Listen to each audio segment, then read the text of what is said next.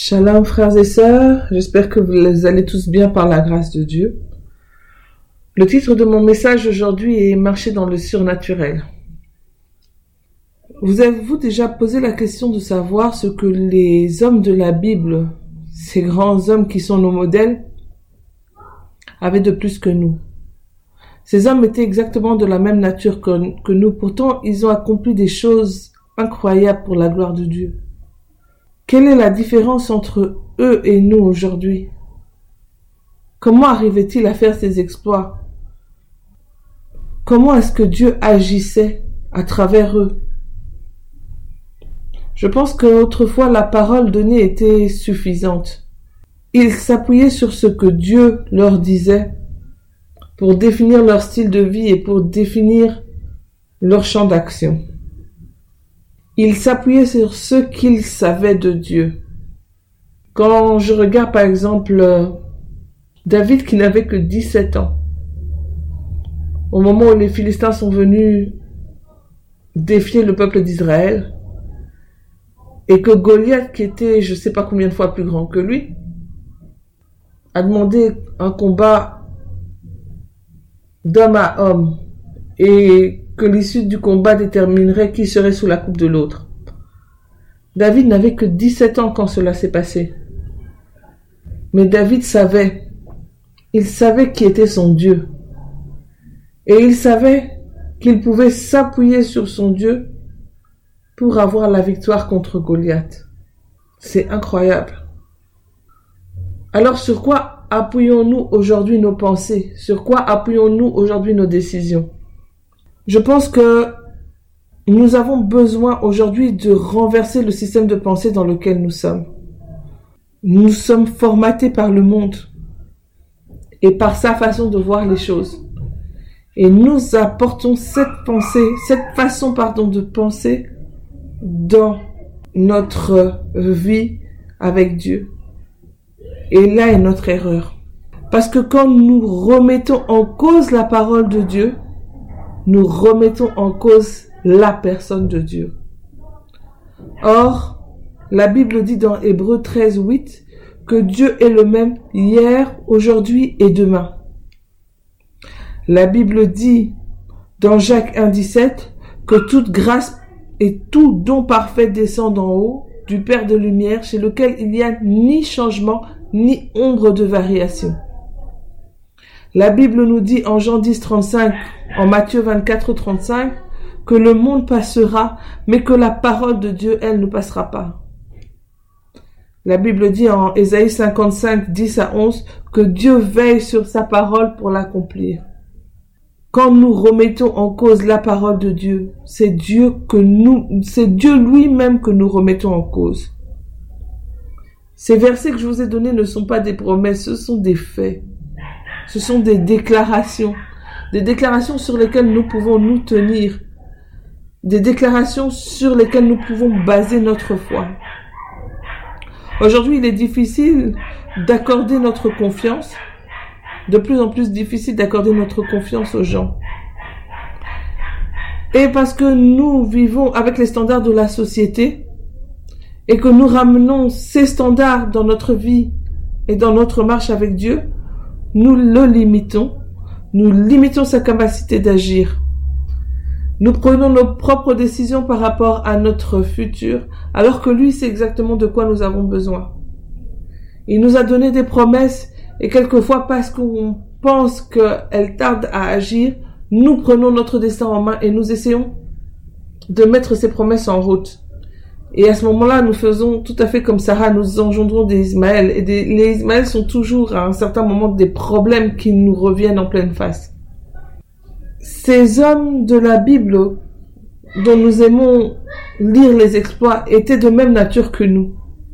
Ces hommes, comme nous, il leur est arrivé d'avoir peur. Il leur est arrivé de faire des erreurs.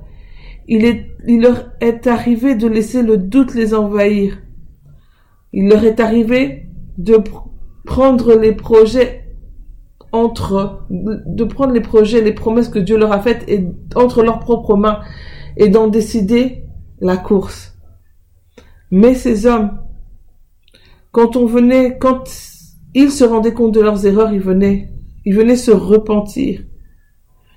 Ils écoutaient la voix de Dieu qui les interpellait et qui les remettait sur le bon chemin. Je ne viens pas accuser ou pointer du doigt, je viens tout simplement nous interpeller. Parce que Dieu nous a tous fait des promesses. Et je pense qu'il nous arrive souvent de dire, oui, Dieu a dit ça, mais je ne vois rien qui se fait en ce moment. Et puis, je ne pense pas que je puisse faire cela. Non, cela est trop difficile pour moi. Cela n'est pas dans mes cordes. En fait, ce que nous devons demander à Dieu, c'est de d'apprendre à voir les choses comme lui, avec ses yeux. Nous devons lui demander de nous apprendre qui nous sommes en lui. Parce qu'après tout, la Bible dit que Dieu créa l'homme à son image et à sa ressemblance. En hébreu, le mot ressemblance fait allusion à une copie. Cela veut dire comme un jumeau. La Bible ne parle pas de notre corps physique, mais elle parle de notre esprit. Elle fait référence à ce que Dieu a insufflé en nous.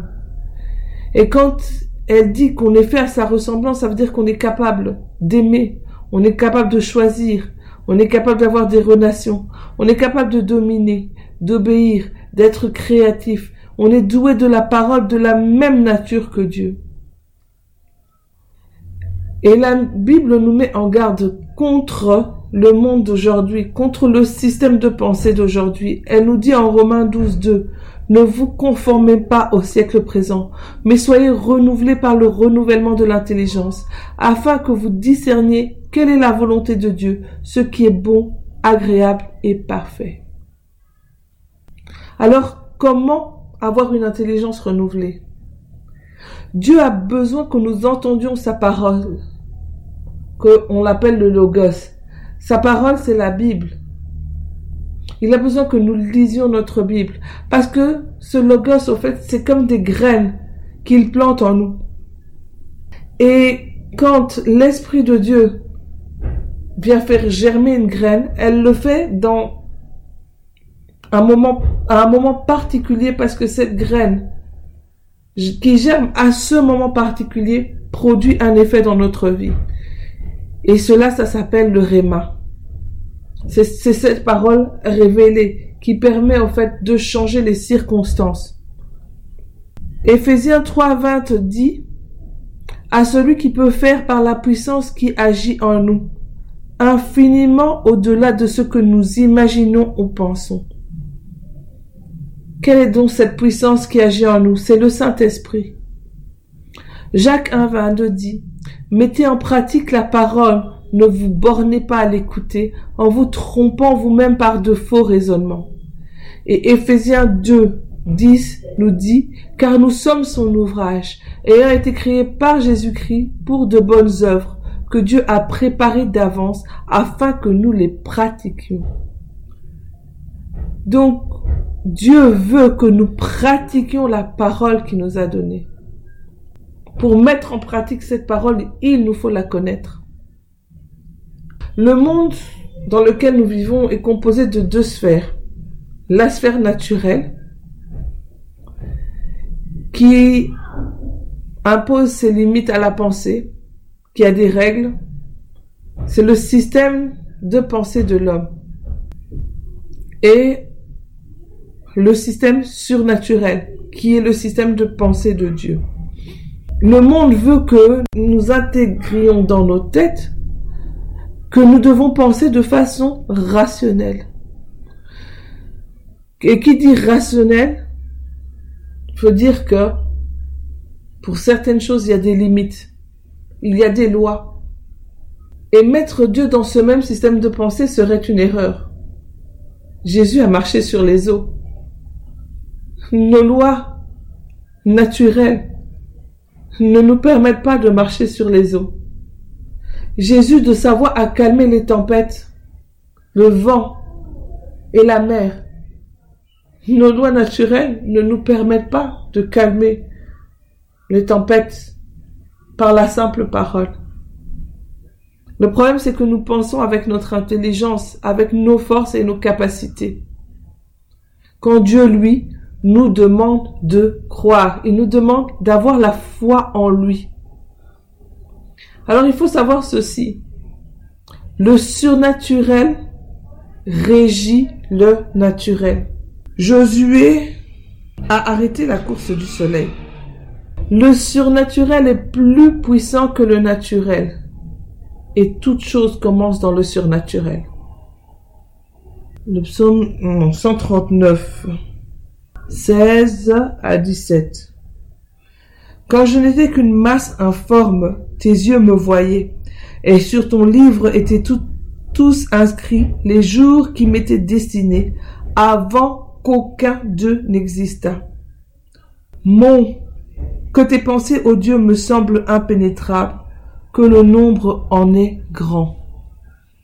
Dans Éphésiens 1, 4 à 5, pardon. En lui, Dieu nous a élus avant la fondation du monde pour que nous soyons saints et irrépréhensibles devant lui.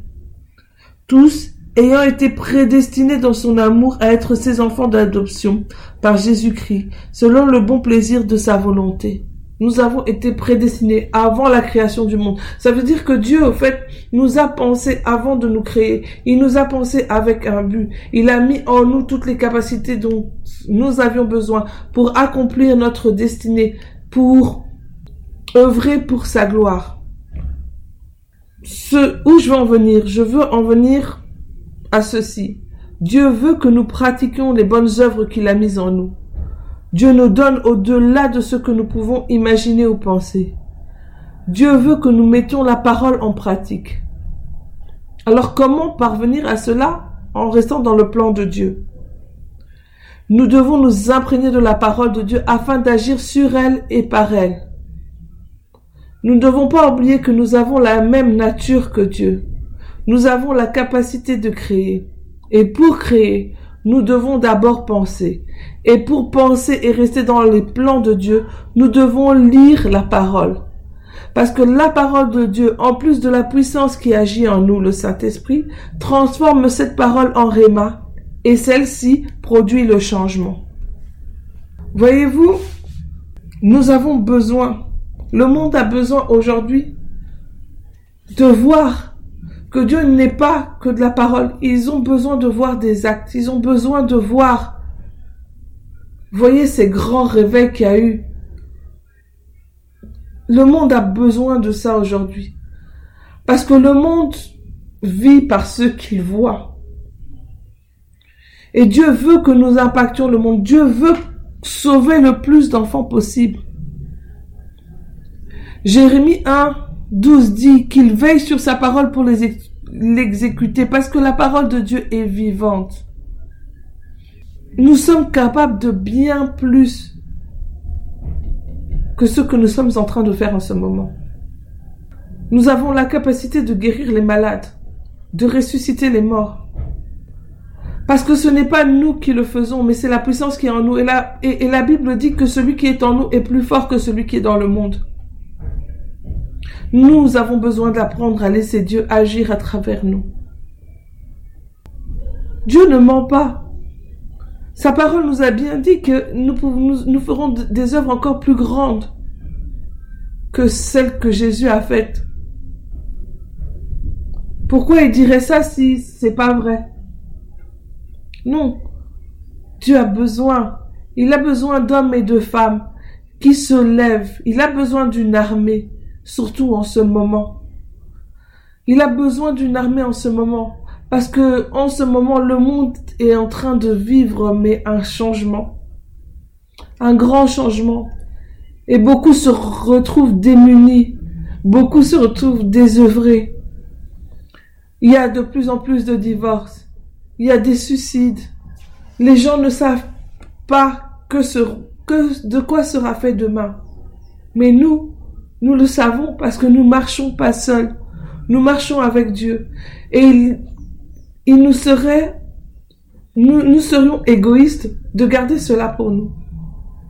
Dieu veut que nous propagions son amour. Il veut que nous propagions qui il est. Il veut que nous fassions comme Paul, comme Pierre, que nous touchions les gens avec sa parole. Mes frères et sœurs, Dieu a besoin d'une armée qui se lève. Il a besoin d'une armée qui se lève. Dieu a besoin de vous, Dieu a besoin de moi. Mais il a besoin que d'abord nous apprenions à vivre, que nous apprenions à vivre par lui et pour lui. Il a besoin que nous apprenions à vivre sur sa parole. Il a besoin que nous apprenions à nous appuyer sur elle. Parce qu'il dit que sa parole ne revient pas à lui sans avoir fait d'effet. Elle est comme la pluie. Elle ne revient pas à lui sans avoir fait effet. Dieu n'est pas un homme pour mentir.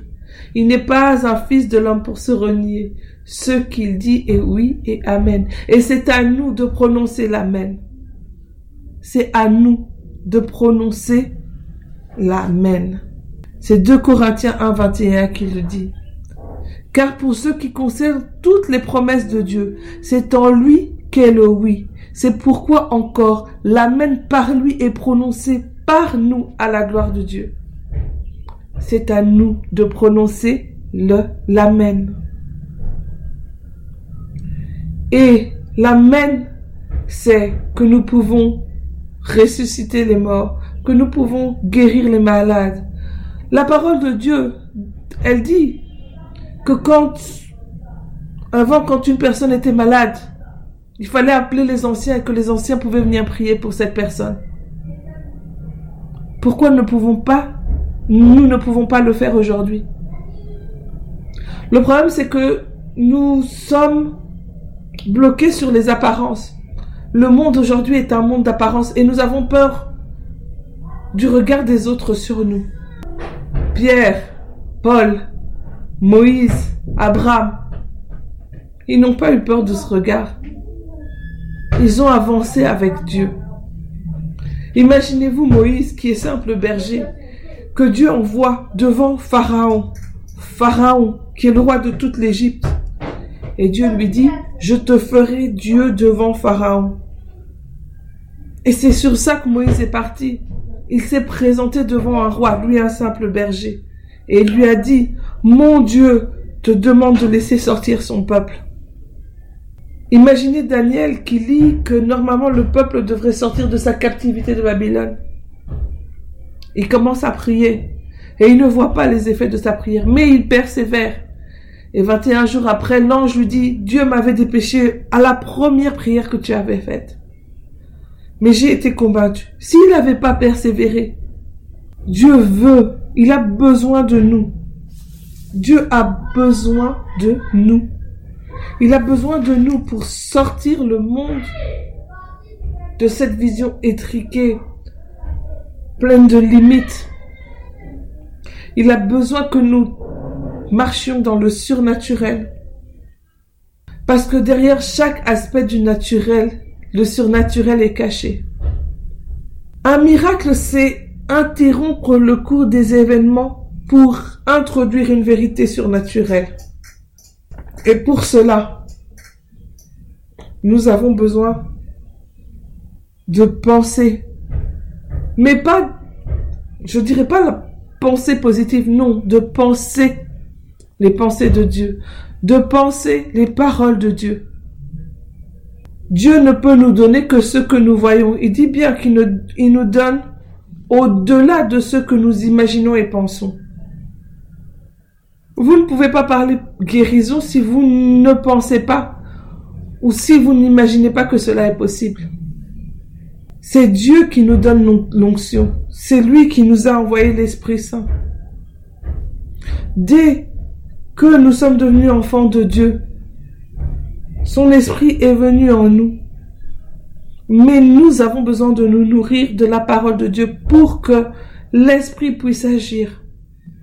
La parole de Dieu dit que l'homme ne se nourrira pas seulement de pain, mais de toute parole qui sortira de la bouche de Dieu. Cette parole, c'est le Logos. Cette parole, c'est la Bible. Nous avons besoin de nous nourrir de la Bible.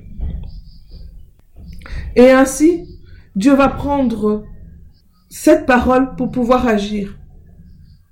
Nous augmentons notre onction en méditant et en priant. Dieu a besoin de personnes qui prennent du temps pour méditer et pour prier.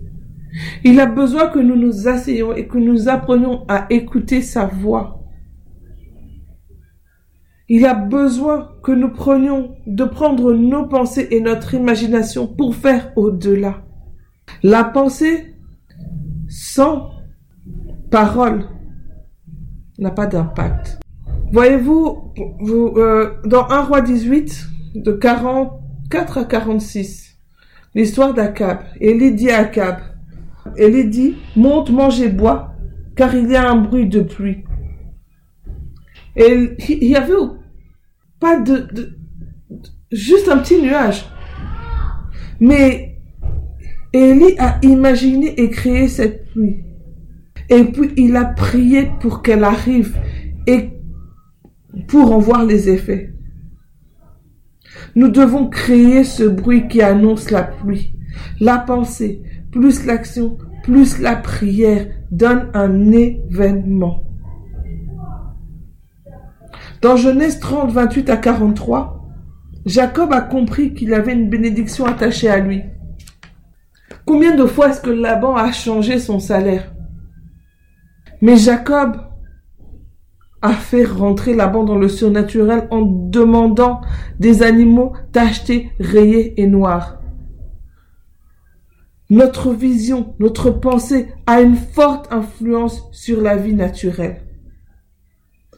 La foi est une une ferme assurance des choses que l'on espère. Dieu a besoin de notre foi pour agir. Les descendants d'Abraham avaient la foi, ils avaient tous la foi dans ce sens-là. Ils ont tous réagi à l'image qu'ils avaient. Abraham a imaginé les limites d'Israël.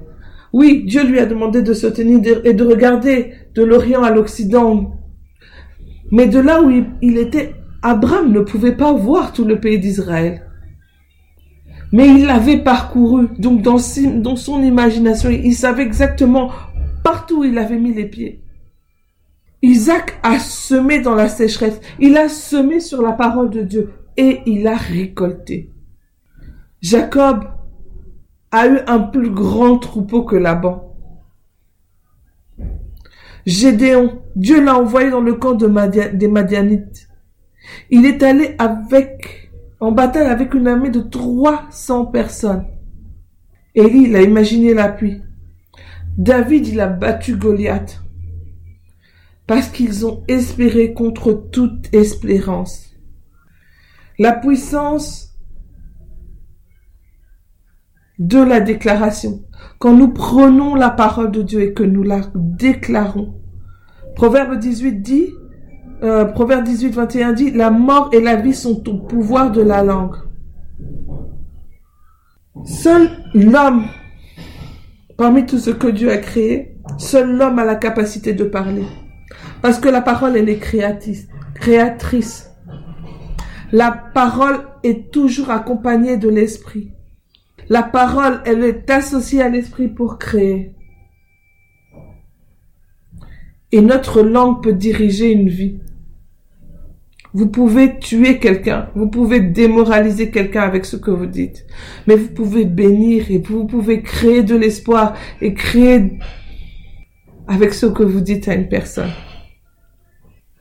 Nous pouvons déclarer des choses positives sur nos enfants. Demander pardon si on a proclamé, si on a proclamé des choses négatives sur une personne et changer ce mal en bien. Satan se base sur ça quand vous déclarez des choses négatives, il agit sur votre parole. Job 3, 25 dit, Ce que je crains, c'est ce qui m'arrive. Ce que je redoute, c'est ce qui m'atteint. Je veux dire à quelqu'un aujourd'hui que Dieu a besoin de toi. Il a besoin de toi pour impacter le monde autour de toi. Il a besoin de toi pour impacter ta propre vie. Il y a des études qui ont été menées et on a découvert que les personnes qui étaient malades et qui lisaient la Bible pouvaient être guéries par, par elle. La parole de Dieu, la puissance de la parole de Dieu. La parole de Dieu est vie. Elle guérit. La parole de Dieu est vie. C'est, c'est, c'est juste formidable. Alors aujourd'hui, je vous invite à vous mettre sur la parole de Dieu et à proclamer. Je vous invite à vous mettre sur la parole de Dieu et à vous lever. Dieu a besoin d'une armée qui se lève. Il a besoin de personnes qui touchent et qui impactent le monde autour de d'eux. Quand je dis il a besoin d'une personne, il a besoin de vous, il a besoin de moi. Je me parle à moi-même parce que je sais que même moi j'ai besoin d'entendre cela. Il a besoin que nous nous levions sur sa parole. Il a besoin que nous proclamons sa parole.